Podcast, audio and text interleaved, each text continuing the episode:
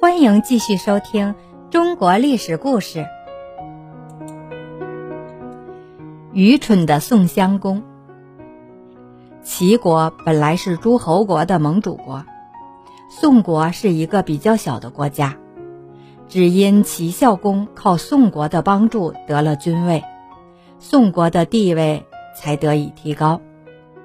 宋襄公野心勃勃，想继承齐桓公的霸主事业。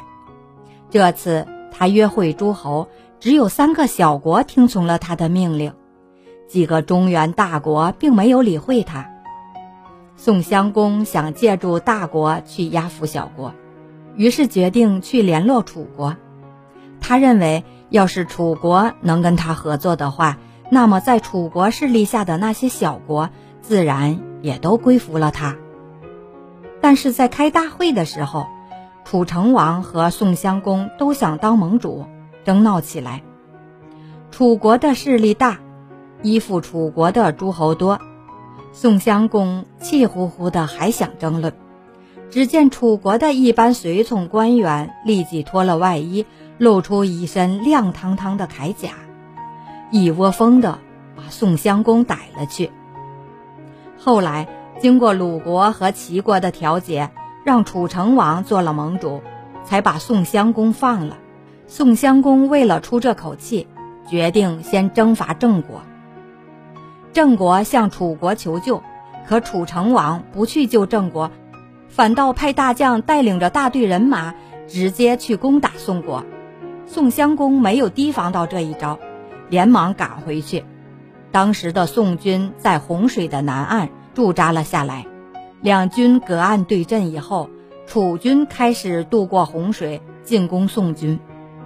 大臣都劝宋襄公赶紧反击，但宋襄公却说：“不行，咱们是讲仁义的国家，敌人渡河还没有结束，咱们就打过去，还算什么仁义呢？”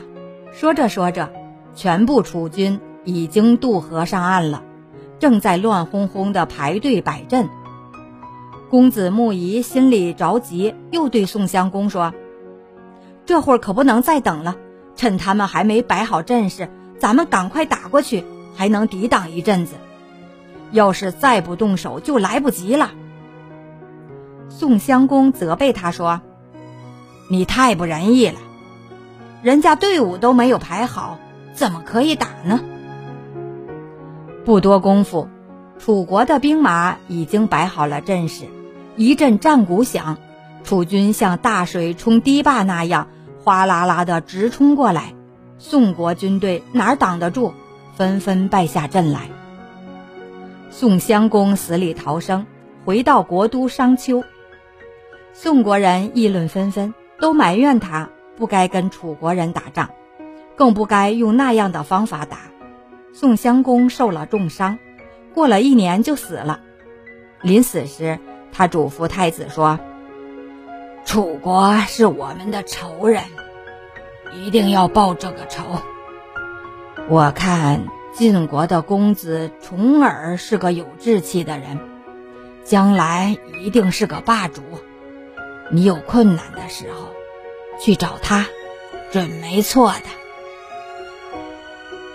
感谢您的收听，愿我的声音化作清晨的一缕茉莉香。